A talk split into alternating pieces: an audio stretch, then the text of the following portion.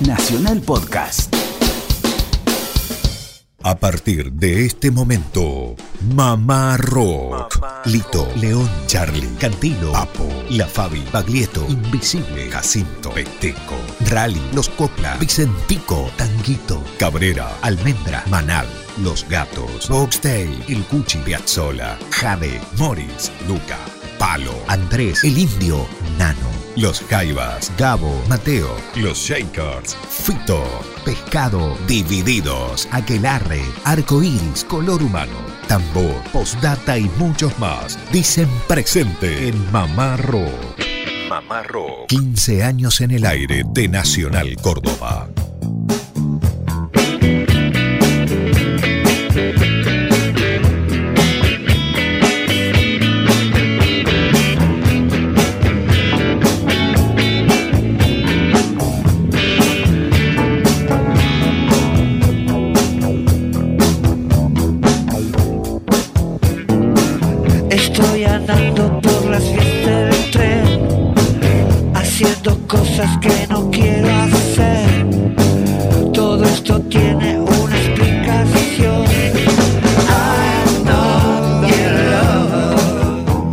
Buenas tardes, buen sábado para todos. Damos comienzo a otra emisión más de Mamá Rock a través de la cadena Celeste y Blanca para todo el país desde Córdoba Capital. Muchachos, buenas tardes. Hago referencia a Lucas Fernández. No sé si decir profe o no, pero sí es nuestro profe acá de Mamá Rock. Lucio Carnicer y quien les habla, Germán Hidalgo. Muchachos, buen sábado, ¿cómo andan? ¿Qué tal, Germán? ¿Cómo le va? Buenas tardes a usted, a toda la audiencia de Mamá Rock. Un placer estar compartiendo esta tarde Mamá Rockera, un día sábado, como hace ya un par de sábados atrás, que estamos estrenando este horario, esta modalidad de Mamá Rock en su decimoquinta temporada para todo el país, para toda la Argentina, a lo largo y a lo ancho, a través de la cadena azul, azul y blanca, la cadena celeste y blanca de emisoras argentinas. Creo que son 49 o 50 ahí. eh, retransmitiendo esta señal y para nosotros es un verdadero placer entablar este diálogo, esta relación en cada punto de nuestro querido país. ¿Cómo le va, Lucio? Buenas tardes. Queridos amigos, buenas tardes, amigos también de todo el país. Y lo decimos, lo repito, sábado a esta hora, el sábado a esta hora, todo es posible. Sí. Todo es posible. Con Mamá Rock todo es Ya posible. los domingos a la mañana se empieza a oscurecer un poco la historia, pero los sábados a esta, a esta hora en todo el país, todo es posible. Exactamente, bueno, un lindo día también para escuchar radio, por ahí el que eh, está de franco, no está laburando, está en su casa, eh, mateando, ayudando este, a, a su compañero, a su compañera, escuchando un poquito de radio, lavando el auto, preparando eh, o pensando en lo que se va a comer por la noche. Claro. Mm, Siempre el sábado es un día lindo el sábado. A mí particularmente me gusta más que el domingo. A esta hora supongo que muchos están merendando, mateando, porque también son otros tiempos, sábado y domingo, y más si están de vacaciones, digo, otros tiempos. Uno almuerza más tarde, También. la merienda también es más tarde o el mate se prolonga, así que que nos comenten qué hacen a esta hora. Para comentarnos tenemos un grupo de WhatsApp, un grupo que se llama eh, simplemente Mamarroquero. Sí. Ese es el nombre que le pusimos a este grupo. Y los oyentes, ustedes, queridos amigos, se pueden comunicar a través del 0351 156 77 87 91. Bueno, ¿qué habrá en este sábado? Tengo música de Pedro Aznar en vivo, también algo de Rosario, una banda que se llama Ojo de Buey. Bueno. Decimos siempre, cuando arrancó este espacio los sábados, queremos ser federales, eh, sale Sí, para sí. todo el país y arrancamos con música de Córdoba, ahora Rosario, y así va a ser todos los sábados. Bueno, también tendremos el testimonio de otro santafesino, León Gieco, contando una anécdota hermosa junto a su padre. Eh, Mm. siempre desde Mamá Rock tratamos de indagar más allá de la música en las historias personales. En este caso, la historia eh, entre León Gieco y su padre, una, una historia realmente muy bonita. Y también otro testimonio de uno de los tipos, uno de los dueños de la pelota, del arte, allá por finales de los 60. Jorge Álvarez, aquel este director de Mandioca, el creador de Mandioca, la madre de los chicos, eh, dialogando con Mamá Rock en una tarde que nos visitó. Vamos a rescatar un fragmento de esa charla. Y bien lo dijiste, Lucas, uno de los dueños de la pelota cultural, porque también la editora Álvarez, la Álvarez editora realmente eh, generó, plasmó títulos, dejó títulos eh, realmente maravillosos para nuestra cultura. Vamos a comenzar con este bloque de rock en vivo de la fecha 9 de agosto del año 2002 en el Teatro ND Ateneo. Bien. Aquí el trabajo discográfico en vivo de Pedro Aznar que fue un discazo para compartir dos canciones junto a su amigo. Estamos hablando de Charlie García, pero antes presentamos el bloque.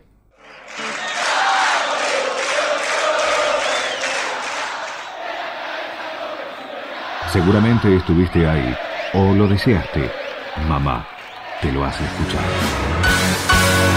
vine a ver un recital de rock and roll del país y miren toda la cacona que juntaron aquí. ¿Será que pueden calentarnos el palito más para gastarlo?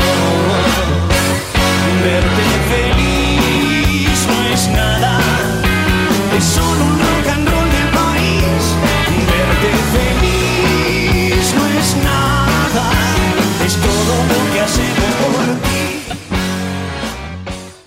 Decíamos esta fecha 9 de agosto del año 2002 en el Teatro ND Ateneo Buenos Aires. Antes del tema Mientes junto a Pedro Aznar y Charlie García, la pregunta y la respuesta, ¿no? ¿Cuándo y dónde se conocieron Charlie con Pedro Aznar y cómo fue la relación desde el comienzo? Y también cómo arrancaba Cerú Girán. Yo apenas lo vi a Pedro, lo contraté, por eso digo todo. Me acuerdo que él, él me vino a ver tocar eh, en, un, en un clubcito chiquitito, de, un club de jazz. Lo fui a ver y apenas tocó medio, medio compás, o compás y medio, dije, chao, este. Entre set y set, ahí nos, nos sentamos juntos en su mesa a charlar y eso, y sí, fue el, el clic fue inmediato, ¿no? Con Pedro compusimos canciones en el acto. Él, yo ni lo miraba, yo hacía la música, la letra y él hacía el acompañamiento. ¿Cómo se llama el tema? Se va a llamar Mala Señal cruzó las piernas. Bueno, y empieza, ¡tuc! y va grabado, que es lo que escuchás en el disco. La primera vez que nos juntamos con, con Cerú Girán, que en ese momento ni siquiera se llamaba Cerú Girán porque no, tenía todavía nombre, eh, esto fue en, San Pablo, una casa muy linda de, dos plantas que habían alquilado Charlie y David, que fue- fueron los primeros dos que, que se fueron a Brasil. Después llegamos Moro y yo. Y, y bueno, llegamos con Moro a eso de las, serían, las 10, 11 de la noche. Eh, bajamos los instrumentos eh, de la camioneta y armamos todo inmediatamente y nos pusimos a tocar. Y estuvimos tocando como media hora seguida y, y cuando terminamos así nos miramos con una sonrisa todos y dijimos, somos un grupo. Y aunque parece muy distante y eso, eh, en la música, por lo menos conmigo, baja las barreras y, y realmente es, es, un, es un placer. Es muy bueno. Escribinos a mamarrock.radionacional.gmail.com La fiebre de un sábado azul y un domingo sin tristeza. Esquivas a tu corazón y te rompes la cabeza. Y en tu voz solo un pálido adiós. Y el en tu puño marcó las tres. El sueño de un sol y de un mar y una vida peligrosa. Cambiando lo amargo por miel y la gris ciudad por rosas. Hace bien.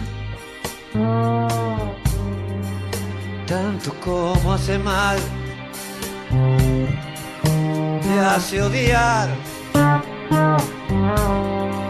Tanto como querer. Y más. Cambiaste de tiempo y de amor Y de música y de ideas. de sexo y de Dios, color y de frontera. Pero en sí, nada más cambiará. Y un sensual abandono vendrá.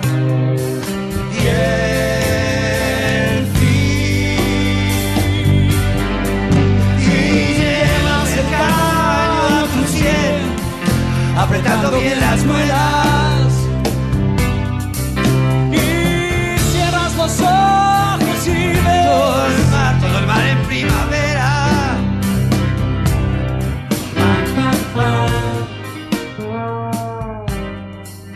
Hojas muertas que caen.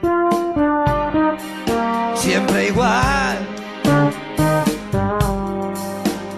Que no pueden más. Se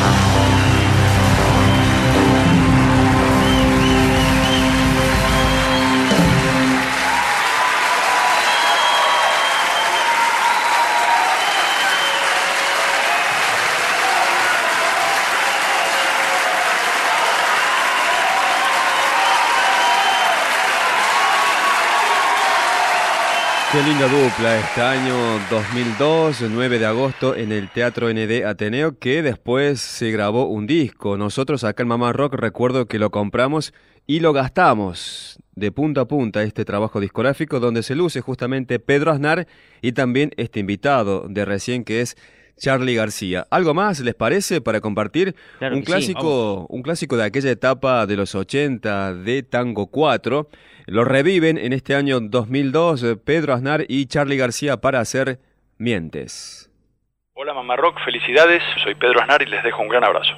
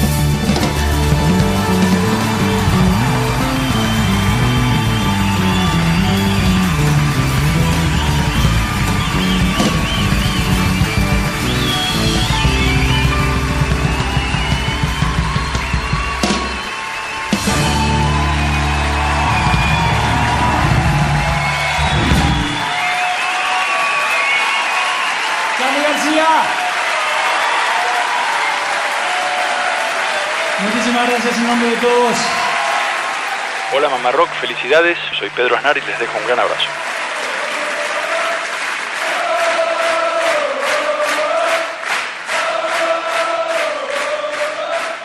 Bueno, compartíamos esta excelente versión en vivo, esta gran dupla que siempre está vigente, por suerte. Pedro Aznar y Charlie García, esto es del año 2002, y pensaba, 9 de agosto del año 2002, Teatro Ateneo. Eh, uno piensa, ¿cómo pasó el tiempo? Acá uno cuando ve la ima- las imágenes lo ve más joven a Pedro Aznar y a Charlie.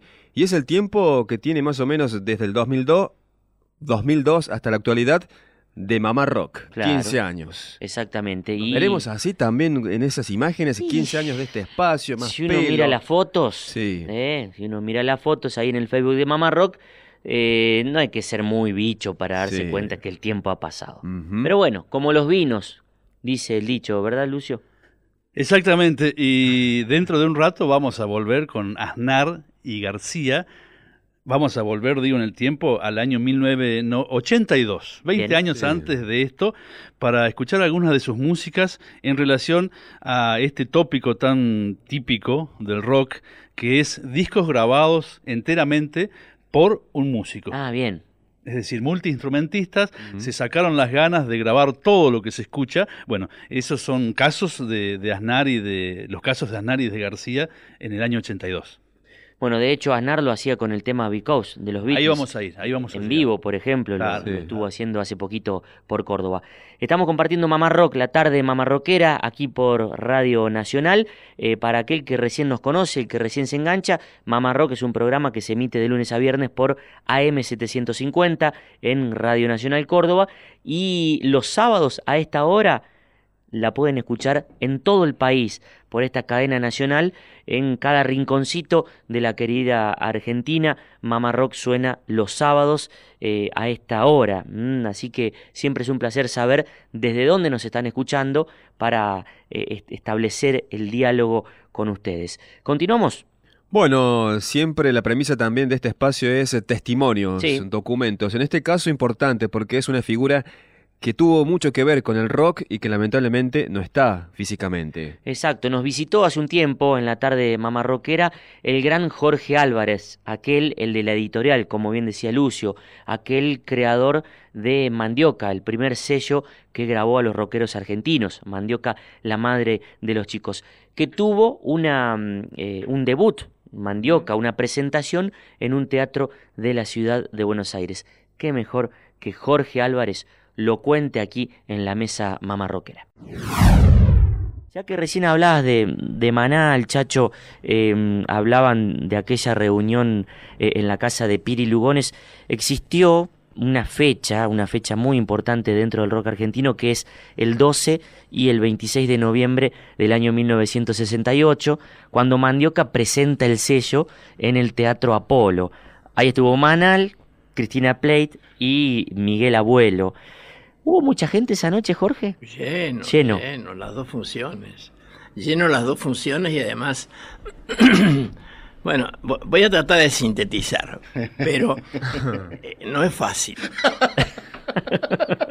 Primero hicimos una ficha en la calle doble, en amarillo, con letras negras como eh, A dos colores, claro. a dos colores, con la lista de todos los invitados que iban a venir al concierto que nosotros habíamos invitado.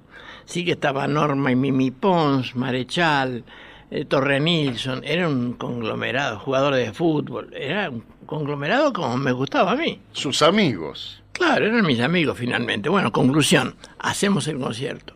Le mandamos a cada uno una manzana, una alcancía, que la pintamos toda de manzana, porque era como una manzana, pero con un bocosito. Y le pusimos adentro la invitación. Y le pusimos afuera, rómpeme. Es decir, que si no rompían la manzana, Claro. No se enteraba. no se enteraban. Era como una especie de happening eso. Claro. Obviamente, pero estábamos en esa época. Influenciado por el Claro. Ditela. Claro, Marta totalmente. Era como una idea de Marta Minujín, pero ok, nosotros le hicimos lo mismo. Estaba en el aire eso, digamos. Totalmente. Y entonces hacemos eso. Cuando la gente entra al concierto, primero no entra, entra al hall. Del hall no la dejamos pasar. Se quedan en el hall, en el hall todo el tiempo y se pena a poner nerviosos. Entonces habíamos puesto un coro de 40 personas mezclado con la gente. Entonces de repente a- al 1, 2, 3 empiezan a cantar una cosa de, de, de Brahms. Y la gente eh, no sabía de dónde salía eso. Y claro, eh, eh, sorprendía, sorprendía, en todo caso sorprendía. Y dentro del teatro habíamos puesto en cada asiento una matraca y una ranita de esas que hacen tic, tic, tic, tic. Las de lata. Sí, las de lata, las viejas ranitas de lata. Y entonces la gente empieza. uh, No, perdón, viene un coche blanco, se baja una novia que traía un Sony en la mano con la marcha nupcial y entra por una alfombra roja. Y entonces cuando llega a la puerta, una camarera como si fuera de avión empieza a anunciar que la gente puede embarcar, que en realidad que puede entrar. Que pase. Que pase. Todos entran. Entonces todos descubren la matraca y la ranita. Empiezan tímidamente uno con Uno. matraca y la Se ranita. contagiaron todos. A los 10 minutos había 300 y pico de personas con la ranita y la matraca. Era un escándalo eso, de ranitas y de matraca. Y mientras están con la ranita y con la matraca, empezamos a levantar el telón despacito y empieza a tocar melo- este ¿Miguel? el león, no, Manal. Ah, Manal, el león. Bueno, el grito, que, el, el griterío que se armó, no te lo puedo describir. La gente, la gente alucinaba, claro, Claro. no estaban acostumbrados a eso. Claro, claro. Pensá claro. que era el año que dijiste vos, ¿qué año? era? 68. 68. El Carnaval de los Náufragos tituló la revista Panorama, una, una bajada de lo que había sido esa noche, pero bueno, lo teníamos a Jorge acá y uno quiere saber más. Había gente, ¿no? Bueno, ahí contó la anécdota de la ¿Marechal ranita. fue? Sí, del brazo de Norma y Mimi Pons. Claro, ya lo llevaba, la llevaba a Norma y lo, lo juntaba con Marechal. Y a Mimi Pons con la mujer de Marechal. Y así, ¿no? Porque eh, yo había ido a algunas presentaciones de libros de otros editores que eran como son ahora aquí, eran velatorios. Claro. No eran presentaciones de libros, siguen siendo velatorios. Muy sobrias. Yo fui a tres a cuatro aquí que me daban pena. Eh, y yo pensaba dónde estaba el cadáver, Claro. porque era terrible. ¿Quién murió? ¿Quién murió? No y sabía que nosotros el poníamos escritor había la muerto. música. Creía que había escrito un libro. Y en realidad había La nacido algo, alta, un libro. Este, traíamos Claro. vino, empanadas, champán, lo que fuera necesario. Y además, claro, Norma Leandro y estaba Alfredo Alcón y de repente pasaba Norma y Mimi Pons. Y entonces, claro, la gente no estaba acostumbrada a ese tipo de constelación, ¿no? Y le llamaba la atención.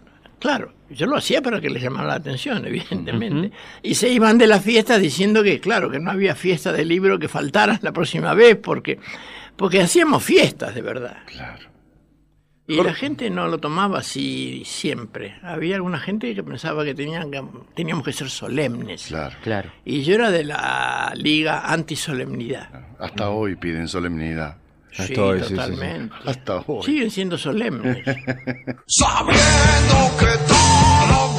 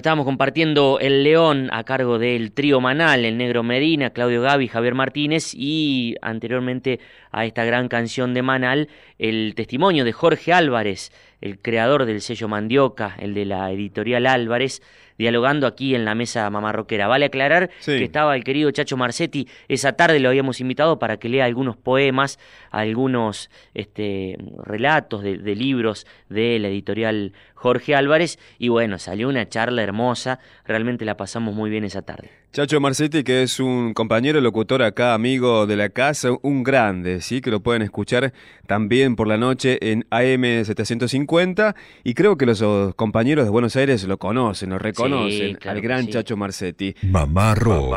15 años de tardes mamarroqueras. Escribinos a mamarrock.radionacional.gmail.com Estamos eh, transmitiendo desde Córdoba para todo el país Mamá Rock y es un placer estar los sábados en este horario.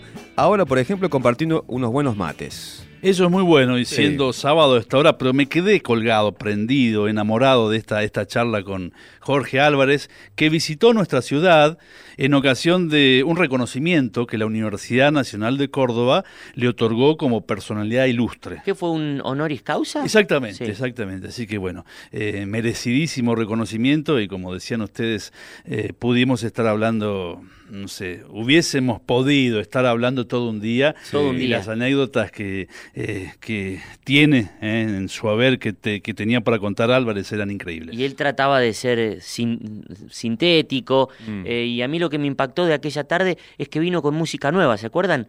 Claro. Siempre, siempre. Trajo un par de discos que, él quería difundir eso. Recuerdo una banda Globos que nos dejó.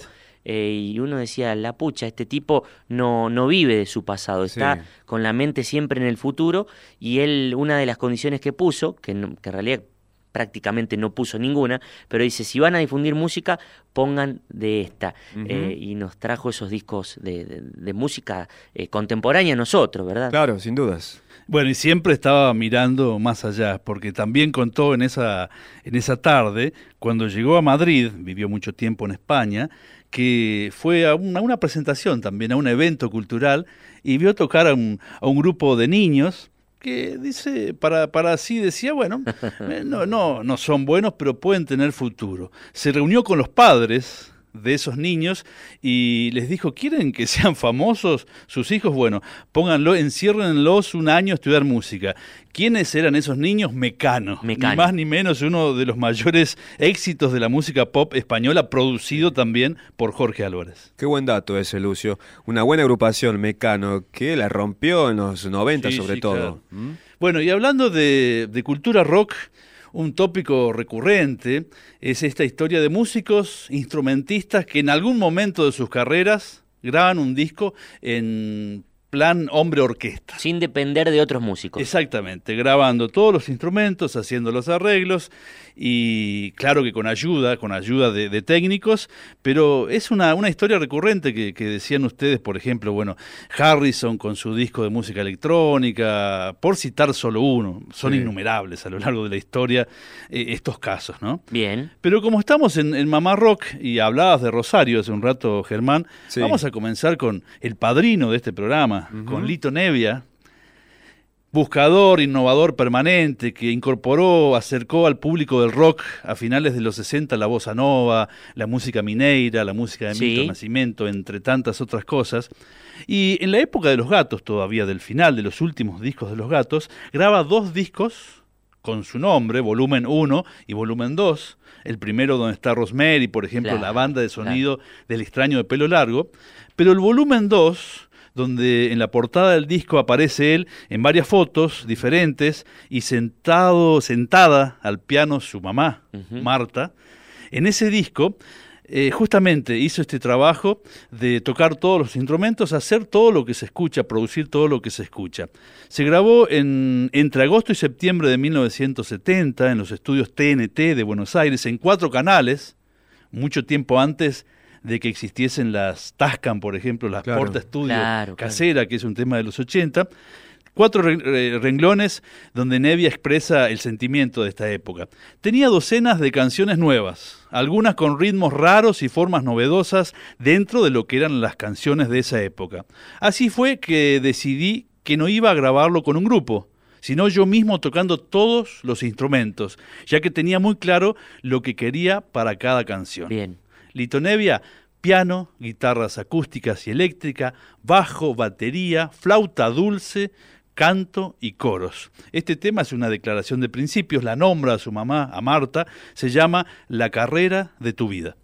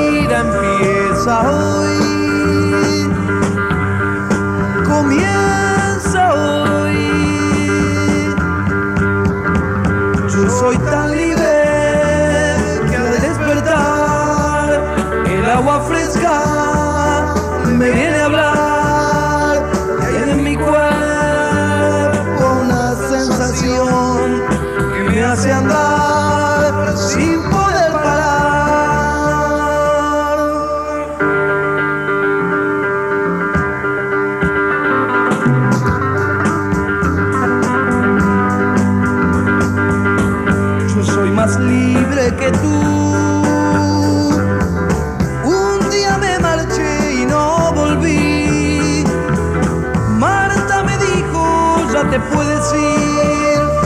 La carrera de tu vida empieza hoy. Comienza hoy. Comienza hoy.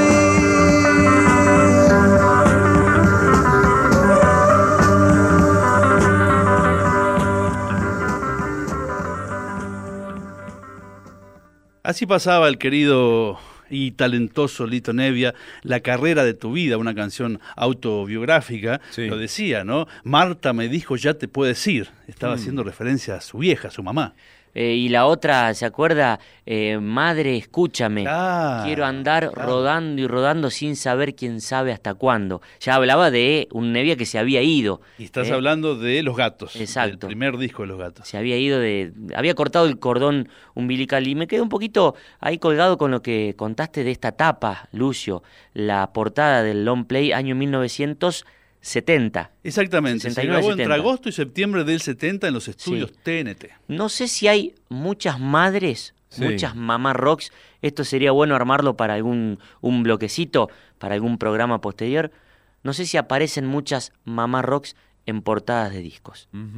Interesante. ¿No? O sea, es raro que el tipo ponga Sí, a su sí, mamá sí, sí. en la portada de un disco. Menos al comienzo, al comienzo cuando había que despegarse justamente generacionalmente de, de los padres, era algo que eh, denotaba la, la ligazón, el- el- la, la- la unión familiar que apoyaban los padres de Lito su carrera musical que tampoco era habitual. Tiene que haber. Eh, Está difícil, me parece, hay que Lucas.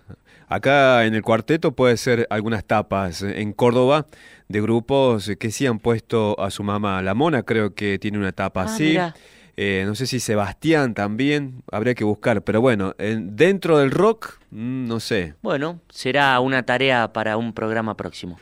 Bueno, hazlo tú mismo, o dicho en criollo, hacelo, hacelo, Hacelo vos, vos. mismo. Hágalo usted, Lucio, si es lo quiere. que no, yo no, no me da el cuero ni el talento. Lo hizo Lito Nevia. Ahora Charlie García desde el año 1982, su Sí. primer disco solista. Porque desde de Sui Generis a La Máquina de Hacer Pájaros y a Cerú Girán, bueno, el trabajo era grupal.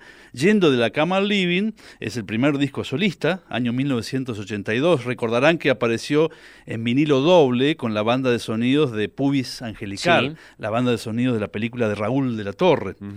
Y lo cierto es que aquí Charlie invitó a algunos amigos, como Lebón, Aznar, Spinetta, Gieco, Mestre, Willy Turri, pero en esta canción especialmente, en la que le da nombre al disco Yendo de la cama al living, él tocó todo. Teclados, sintetizadores, minimoog, guitarra, esa de doble mástil que aparece en el video, bajo, tambor y batería electrónica.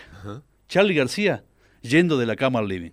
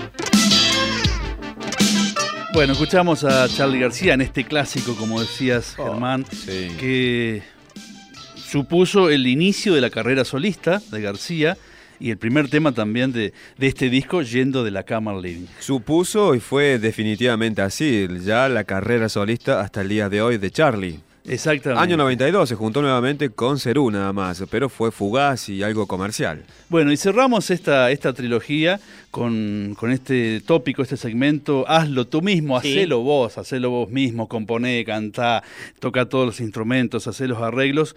¿Con quién sino con Pedro Aznar? Oh, el hombre orquesta. El hombre orquesta.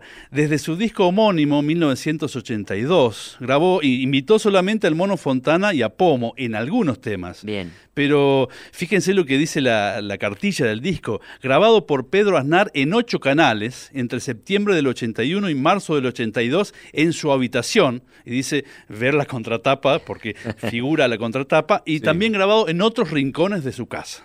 Bien. Ese es el signo de los años 80 en cuanto a posibilidades, ¿no? ¿Qué tocó Aznar aquí en esta canción? En, en realidad, vamos a escuchar Vicós. La primera vez que la grabó, como decías Lucas, que después a lo largo del tiempo la grabó muchísimas veces, la interpretó y la grabó. La primera es esta, del año 82, de Lennon y McCartney, pero en el disco tocó teclados, sintetizador Minimoog, piano acústico, guitarras eléctricas, guitarra acústica, bajo, botellas, triángulos y campanas. Claro. Because, de Lennon y McCartney, Pedro Aznar, 1982.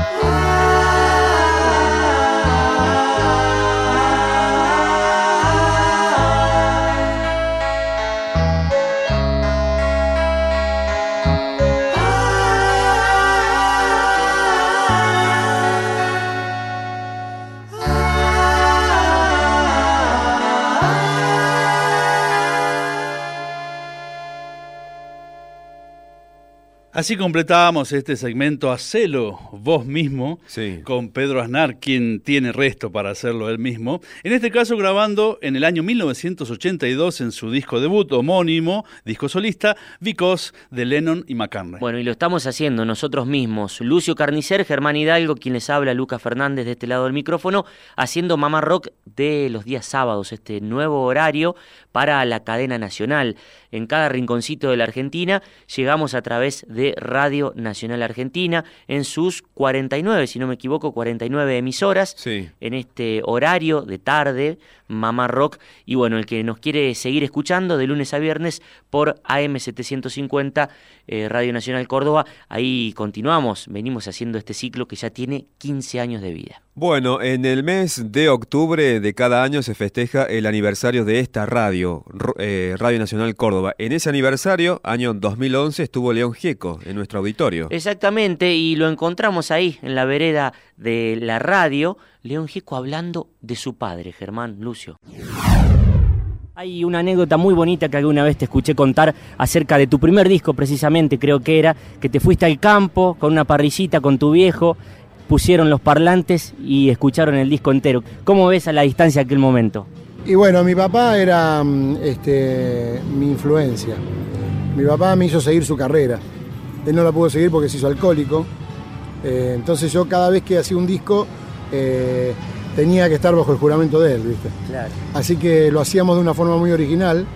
Yo lo- eh, nos íbamos los, los dos al campo, colgábamos dos parlantes de, la- de la- de los alambrados del campo. El, el alambre de púa. Claro, nos hacíamos un asadito y, y ahí escuchamos el disco, a ver qué le parecía a él, ¿no?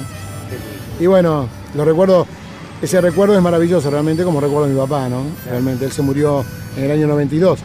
Eh, yo inclusive, cuando él estaba enfermo, estaba internado en Paraná, y yo justo había terminado eh, Mensaje del Alma, el disco del, del año 92. Y fui todo preparado para hacérselo escuchar y no pude hacerlo porque estaba ya de última, ¿no? Así que bueno, lo, queda todo en el recuerdo, en la memoria. Bajas desde el norte sin más que cuatro hijos. Y aquel cielo en tus ojos. Y una mujer que te aprendió a seguir. Buscabas el peso sin darte por vencido, mas al final de cada día las manos vacías volviese a encontrar. Por eso te entiendo cuando en un vaso te vas. ¿Quién sabe a dónde? Buscando eso que llaman paz. Y aunque sabes que te dicen viejo borracho, sos tan bueno que ni siquiera al diablo los mandas, los mandas.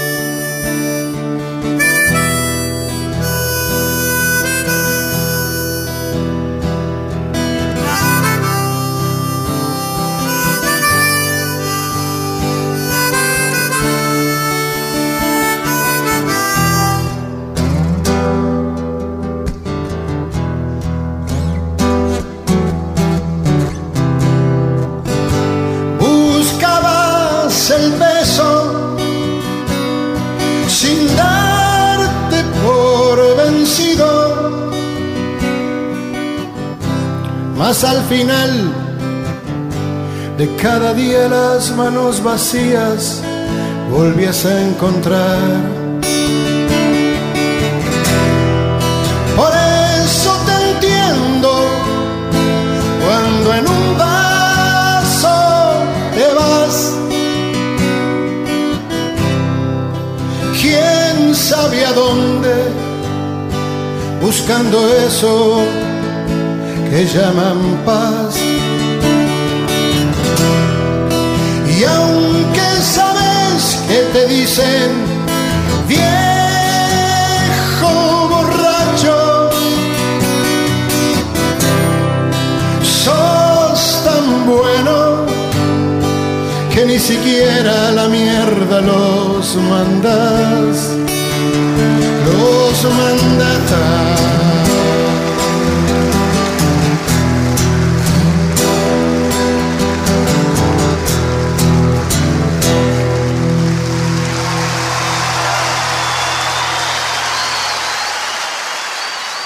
La versión en vivo del tema de Raúl Porcheto, Bajaste del Norte, la interpretación de León Gieco y anteriormente su testimonio aquí para Mamá Rock, hablando de su padre y aquellos asaditos en el campo, haciéndole escuchar el disco cada vez que lo tenía en sus manos al nuevo disco.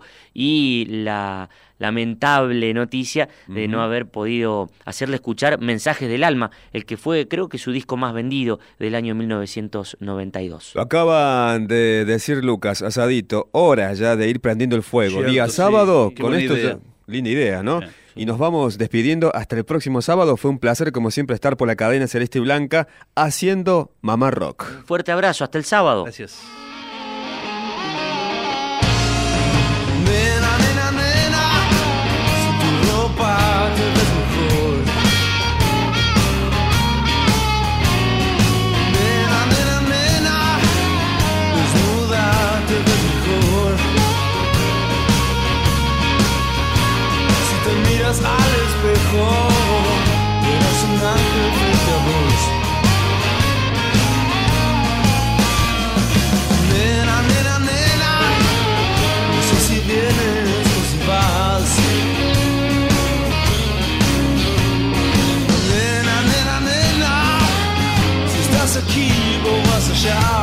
Escuchaste desde Radio Nacional Córdoba y para todo el país Mamá Rock, programa conducido por Lucio Carnicer, Germán Hidalgo y Lucas Fernández.